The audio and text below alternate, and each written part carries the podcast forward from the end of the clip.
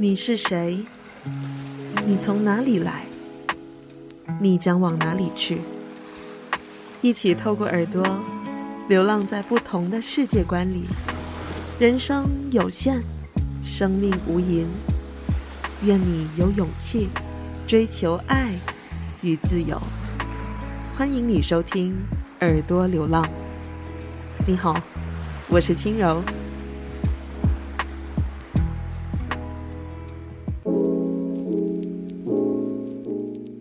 嗨，你好，谢谢你点开耳朵流浪节目。距离上一集的节目呢，不知不觉就两个星期过去了。我也没有想到，就是在制作了三期的录音之后呢，就暂时停更了。这停更的原因呢，主要是因为有私事需要处理，加上我也在整顿着自己的录音器材和设备。然后因为就是没有上传播客的关系嘛，那我刚开始的时候其实感受还蛮焦虑的。就各种在内心里面上演很多的小剧场，我就想着啊，哎呀，人家会不会觉得说我刚说我要认真制作播客这件事，是不是只是说说而已？还是明明明明说了就是要努力每周都要更新，结果这么快就没有遵守这个承诺？那当我就是开始感受到那种熟悉的焦虑感的时候，我就开始尝试跟自己的内心做和解，因为我真的，我真的不想要再落入过去那一种，嗯，不知道为了什么而无循无限循环的，就是去重复工作，然后填塞时间的那种工作的模式。而且，制作跟经营播客本来就是一件我希望。我自己能够去享受那个过程，然后在此同时也能够为这个世界做一点小小小的一个贡献，无论是嗯，在这个知识的分享上面，还是纯粹的声音的陪伴。那当然，接下来我还是会尽力的维持每周更新这件事情，但是我希望。就是更新播客这件事情呢，是因为我真心的受到了动力的驱动，而不是就是为了更新而更新的那一种压力。我觉得就是制作播客这件事情，我也真的还在一个 try and error 的阶段，不管是呈现的方式、说话的方式、内容的准备等等。所以真的，今天。不管你是因为什么原因偶然点进来也好，想要听听看这个播客在讲什么，又或者是那一些一直在支持我的朋友们，呃，过去的听众朋友们，你们。啊，这真的只是想对你们说，就是非常非常谢谢你，因为你接下来呢会跟这个频道呢一起经历一个成型的阶段。虽然我知道这个是对于市场行销来说，这是比较吃亏的事情，因为你的这个角色的定位不明确。但是其实我自己知道的东西就是。嗯，这个节目，这个播客是一个开端，然后我也很清楚知道，我只会分享我所感兴趣的，或者是我认为很值得让人家知道或进一步去探讨的事情，所以我想，这样的一种探索未知的过渡的阶段是有其必要的。有时候不必真的每一件事情都要在尝试的阶段的时候就找到一个确凿确实的答案，嗯，也不需要就是硬性的去要求自己一定要进一步到位。这样可能这整个探索的过程会更有趣一些，而且在经营一个播客的平台，如果从专业上面来说的话，它其实真的是一个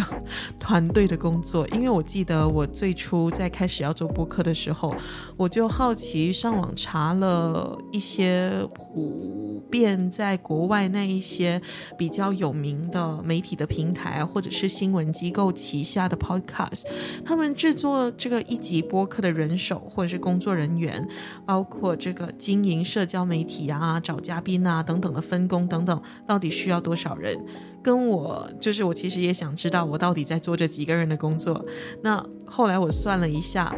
普遍上来说呢，这个整个团队呢，从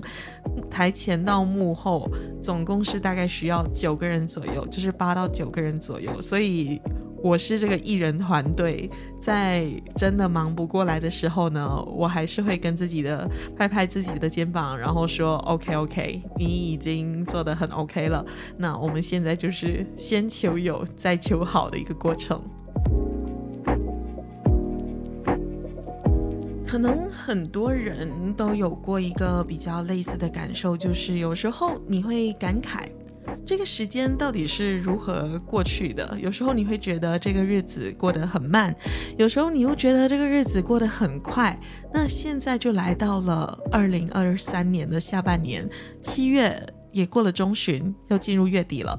而且不仅仅是这种需要撕掉日历的日子，OK？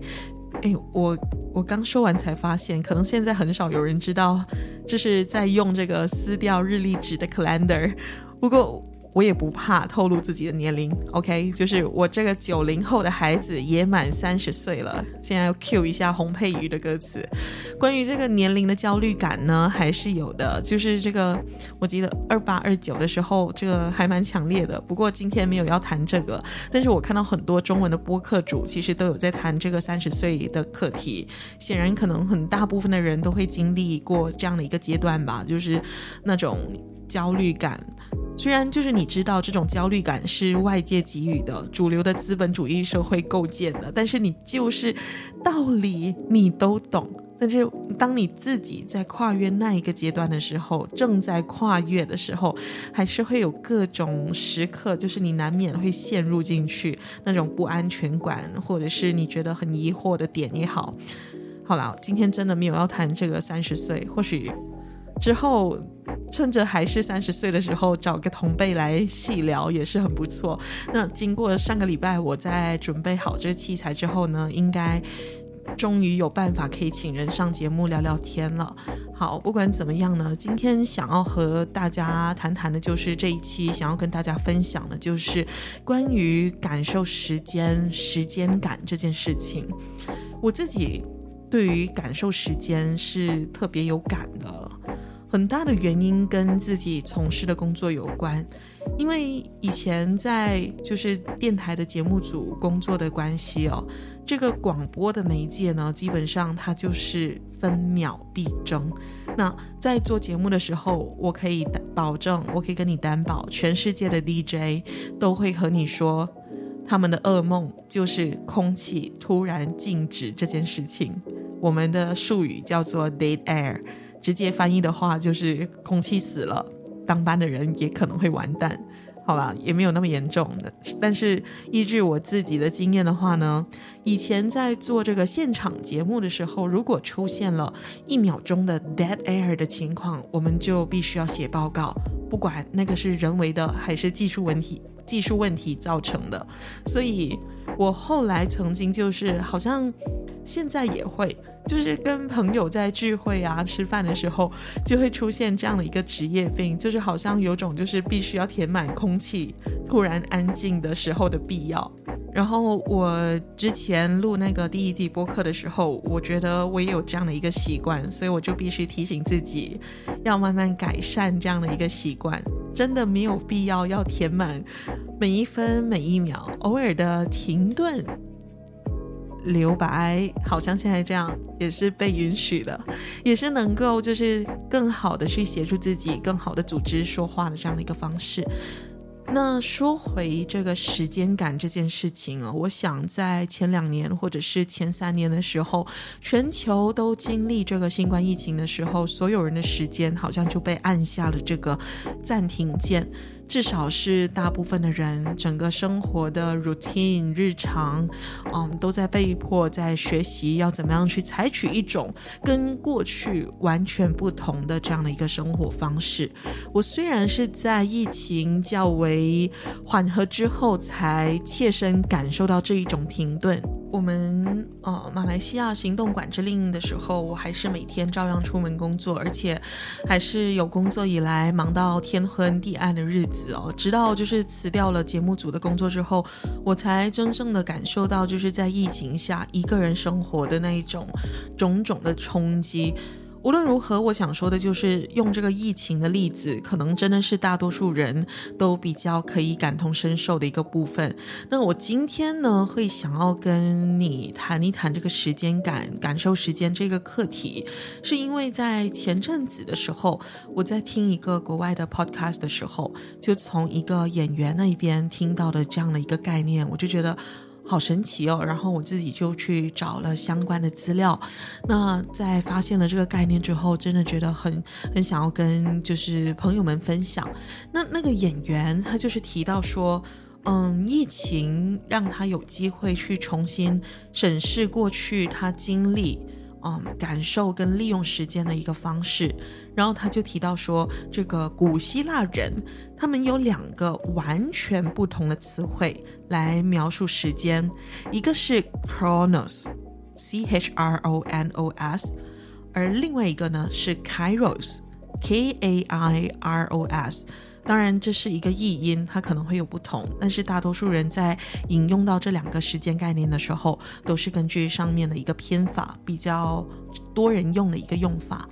那这个关于时间的概念呢，就很有趣了。古希腊人就是用这两个词汇来描述时间。那首先就是第一个是 chronos，那大家看词根的话，你可能对这个字就比较熟悉，因为英文词汇里面常常会提到 chronological，就是按这个时间的顺序。那 chrono 呢，就是来自于这个希腊文，意思就是时钟的时间，可以被测量的时间，像秒啊、分啊、小时啊、日啊、月啊、年啊，都是这个时间。那这其实就是时钟可以测量到的一个基本概念，也就是我们所有的现代人现在时间被切割的方式。你必须要在几点起床，你才来得及到公司几点之前打卡，才不会算迟到。这个时间被切割，几点干嘛？几点干嘛？时间表上课。都是这个 chronos 属于 chronos 这个时间的概念。那另外一个，那 chronos 也可以说是呃量化的方式嘛。那另外一个呢，就是质性的，就是 kairos，k a i r o s。那 kairos 的这个概念就很特别了，它指的是瞬间，但是这个瞬间不是说嗯秒数的那种瞬间，它是说某个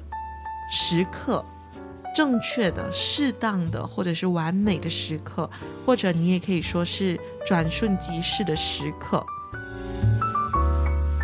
那这边说的这个时刻，它是一个比较不能够用时钟，或者是我们平常比较熟知的那种方式去测量的，比如说。嗯，这个时刻它可能会造成某种意义深重的瞬间，像是比如你永远都不会忘记这个孩子他出生的时刻，或者是某个你陷入进去，你在做一件你非常享受的事情，你完全忘记那个时间的流动，时间仿佛在那一刻凝固了、凝结了。你就可以把这一种时刻称之为 Kairos。那就先从 Chronos 说起。那 Chronos 就是可以被测量的时间嘛，刚刚已经有说过了。那希腊人其实他们都会把自己的日常生活或者是各种想象都跟他们的神话就是连接在一起。如果你对这个西方的文化有兴趣的话，你常常会在他们的很多以前的。这个艺术品里面，不管是绘画还是雕刻，你会常常看到这个 Chronos 也被以一种拟人化的一种形象出现。嗯，当我说了这个之后，你可以就是在之后去留意这些艺术品上是不是有出现这样的一个形象，人物形象。那这个 Chronos 的人物形象是怎么样的呢？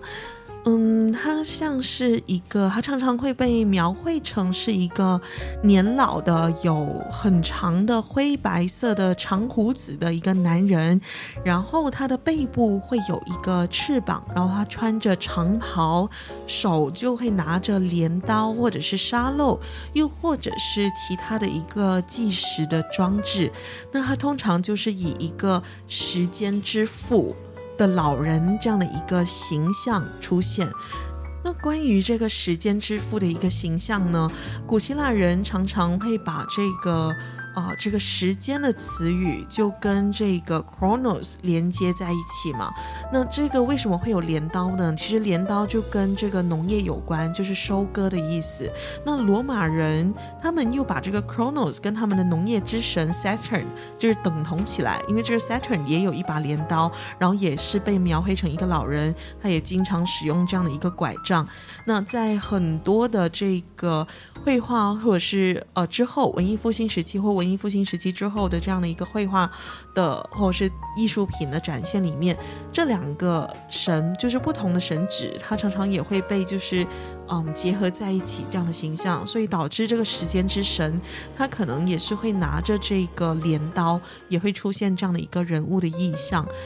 那说到这边就可以想到，就是其实这个拿着镰刀的形象，跟我们看到的西方的描绘的死神，也是相当的接近的。但是我觉得他们都在表达同样的事情吧，就是在说，嗯，在收割这个时间，或者是收割这个我们世上的万物感受的这样的一个能力等等。啊，这这也是我自己猜想的啦。那除了这个 Chronos 的形象呢，这个 Kairos 就另外的一个转瞬即逝的时刻。这样的一个时间概念呢，也同样是被拟人化呢。那根据这个古希腊人的一个观念，他的形象其实就是转瞬即逝的时刻的神，就是 the god of fleeting moments。那 Kairos 刚才我说过，就是它指的是生活当中一个直性的时间。那希腊人呢，他们就认为这是一个创新的最佳的一个时机。那这个概念，它其实就是源自于古希腊射箭的这样的一个实践。因为当你射箭的时候，这个弓箭手他在拿起这个弓箭，啊、要射击一个目标的时候，其实是在找寻一个完美的机会。所以这个 Kairos 在这个古希腊的这个概念里面，它也是一个机遇之神的意思。意思是说，如果这个人，他就是能够抓住那个机遇，抓住那个 fleeting moments。他知道这个时刻对他来讲是重要的话，他就有可能会成功，可以达到他他想要的所有的这样的一个事情。所以，Kairos 呢，在希腊的这个呃神话的脉络里面。他被当成是机遇之神，可能就是源自于这样的一个原因。那他的这个人物意象又是怎么样的呢？你通常你会看到 Kairos 在艺术品里面的一个形象，他会被描绘成是一个年轻跟美丽的一个神。那这个因为这个美丽总是就是恰到好处，因为他总是在自己的花季里面，它自己开花的这个季节里面去盛开，所以。对于这个 Kairos 来说，任何的这个时刻都是最完美的，或者是最正确、最适当的那个时刻。然后你也会看到这个 Kairos 呢，它的这个人物的意象呢。就是包括你会看到他的脚部有这个翅膀，当然不是每一个人都会这么描绘，但是大多数的情况你会看到他的脚部有翅膀，然后他会拿着一个呃一个天秤，一个天平，一个象征着平衡、保持平衡这样的一个天平，其实也在象征着这个机遇的出现。或者就是随时可能在消失这样的一种瞬息万变的过程，因为为什么脚上有翅膀呢？就是它是一个可以啊、飞得很迅速的这样的一个神的这样的一个形象。那如果你没有就是把握住这一个神从你身边飞走的话，啊，飞过的话，你没有把握住它，这样子你的机会、你的机遇就会溜走了。它是这样的一个意思，而且很多时候，这个 Kairos 它的这个头是秃的，中间的部分是秃的，只是它的这个鬓发留得很长。那很多的这个解释就是说，这个 Kairos 呢很容易就是会被这个头发缠住，所以。当他一经过的时候呢，就要看你有没有就是有办法去抓住他这个头发，就是他的这留下来旁边的鬓鬓发，你有没有办法抓住他？那如果你抓得住他的话，你就可以抓住你的机会，所以他才会就是被古希腊人称为是这样的一个转瞬即逝的时刻的神。好，那今天其实主要和你分享 Chronos 跟 Kairos 这个时间概念的原因，就是在于说，我觉得我们的生活当中，就是常常有太多这个跟着 Chronos 生活的这样的一个习惯了，不管是我们从小。到大，我们从出生的那一刻起，我们就有出生的时间，然后考试的时间，几月几号之前要干嘛干嘛，很多的 deadline 要去遵循，几号之前要干嘛干嘛，几岁之前你要结婚，你要怎么样，就是太多这种被规定的时间了。但是其实到头来，我们的生命是由我们自己主宰。我们其实可以创造更多属于 Kairos 的时间，或者是我们可以尝试从这个 Kairos 的时间去思考整个时间的这个一个概念。那 Kairos 指的就是重要的时刻嘛，或者是一些你想要就是时间停留在那一那一刻的这种瞬间。那这个 Kairos，它像我刚才举的例子，就包括。可能孩子诞生的那一刻，啊，或者是他可以很简单的，也是，比如说你跟你的另一半在沙发上度过一个无所事事的一天，可是那一刻你觉得很幸福，你觉得你拥有了全世界，嗯，这样就是属于 Kairos 的时间呢。我觉得在我们的生命当中、生活当中，应该要创造更多关于 Kairos 的这样的一个瞬间，而不仅仅只是说要改变人生或者是令人难以忘怀的场合，比如说你去参加比赛还是怎么样。但是很多的 Kairos，我觉得可以从这一种嗯把握时间这样的一个角度出发，而且我也觉得 Kairos 用这样的一个时间概念，可以让我们更懂得。如何去专注？如何的去把自己的注意力跟这个意识拉到去当下，好好的去感受当下的那一种感受。所以，KAROS 这个时间概念，它在说的其实是你如何去衡量某一个对你自己而言啊、特别私密或者是特别有意义的一个重要的时刻，而不是指一个。嗯，很量化的持续这样的一个时间，可能你因为这样的一个瞬间，它就创造了你接下来想要怎么样的一个机遇或者是机会。比如说，我刚刚说回那个例子，比如说你可能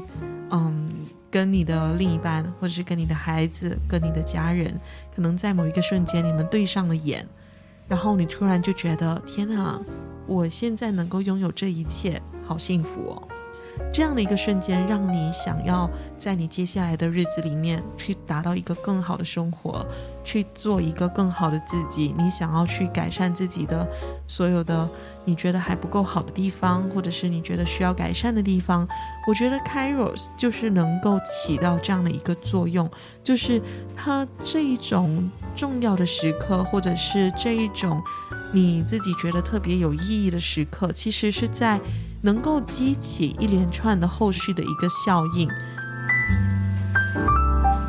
如果我们能够在我们的生活当中去把握到，或者是去注意到更多这样的一个瞬间，比如说你看着你的孩子在这个游乐园上面、游乐场上面在那边玩，然后这个阳光洒在他的头发上，啊，这个向你跑过来，这种画这种画面就。非常的美好，不是吗？这一种就是属于 Kairos 的时间，所以我觉得我们可以从今天开始，或者是你在听到了，今天是你第一次听到了这样的一个概念，你可以尝试就是从 Kairos 的角度去思考你的一天，而不是用我们习惯用的 Chronos 的一个量化的这样的一个衡量时间的方式。那你觉得哪一些时刻是对你来说最重要的？哪一些时刻是你想要抓住，然后去创造属于你的人生这样的一个瞬间？如果你注意到了，你就把这个时间的当下，就是拉回在眼前，然后去专注你该做的事情，你想做的事情。那不管是 Chronos 还是 Kairos，当然它还是时间，时间是在流动的，时间是。无所不在，而且是一直在变化当中的。我们没有办法去控制那个时间的流动，但是在那其中，我们有办法的是，我们可以去控制的是，我们如何去感知时间的方式，我们如何去 perceive 那个当下，我们如何去 seize the moment，去活在那个当下。而且我觉得，就是当我们可以就是抓到这个 Kairos 的时刻，我们对于 Chronos 的时间的概念，对我们造成常常造成的一个焦虑感，应该可以相对来说可以减轻吧。就是我们能够更容易的，就是去打开，这是关于 Kairos 的时间。嗯，可能就是你比如说，你觉得它可以就是微小到。你突然就觉得，OK，我现在思绪很杂乱，我需要一些时间来平缓我自己的心情，我的呼吸，那我就去散步，我就去呼吸，来让自己的这个脑袋清醒一下。在这样的一个时间里面，我们常常会觉得我们没有这样的时间来做这种好像很无谓、很奢侈的事情，但是它恰恰就是我们现代人需要的。这样的一个生活的方式，感知时间的方式，包括你可能就是养成冥想的习惯呐、或者是放空望向窗外，然后或者是看看书、看看艺术品等等的，或者是你很喜欢煮食，慢慢的去处理食材，这一种流动性，这一种时间的流动，让你忘记时间的流动，它就是一种 Kairos 的瞬间，所以甚至是它是一个。很有意义的对话，跟你的一个朋友在做一个很深度的交谈，这一些都是 Kairos 的时间。我觉得就是在这种 Kairos 的时间，我们才能够更加的去感受到生命的丰富性。而且我觉得就是，嗯，可能你是今天听第一次听到这个 Chronos 跟 Kairos 的概念，尤其是这个 Kairos 的概念，但是。你绝对不会是第一次感受到刚才我所说的那一些时刻，那一些让你忘记时间在流动的时刻，那一些让你想要时间停留在这一刻的时刻。其实这些就是 Kairos 的这样的一个时间的概念，而且我在。啊、认识到这个 Kairos 的这样的一个时间概念之后，我马上想起的就是程璧的那一首歌《我想和你虚度时光》。我觉得程璧在他这首歌里面歌词提到的很多这个瞬间，其实就是 Kairos 的瞬间。我把这个歌词简单的念给大家听好了，就是他就说，比如低头看鱼，比如把茶杯留在桌子上，离开浪费它们好看的阴影。他想连落日一起浪费，比如散步，一直消磨到星光满天。我还要浪费风起的时候坐在走廊发呆，直到你眼中的乌云全部被吹到窗外。我已经虚度了世界。他经过我的疲倦，像从未被爱过，但是我明天还要这样虚度，我还要这样。他的歌词里面还有很多虚度时光的好方法。如果你不知道要如何去创造 Kairos 的瞬间，你可以从程璧的这一首歌开始。我想和你虚度时光，你可以学会如何去过一个 Kairos 的时间概念的一个方式，一个生活方式。然后我也希望。收听这个播客可以让你养成一个习惯，也可以成为你创造 Kairos 瞬间的这样的一个方式。好，这一期就说到这里，我是轻柔，我们下期再见，拜拜。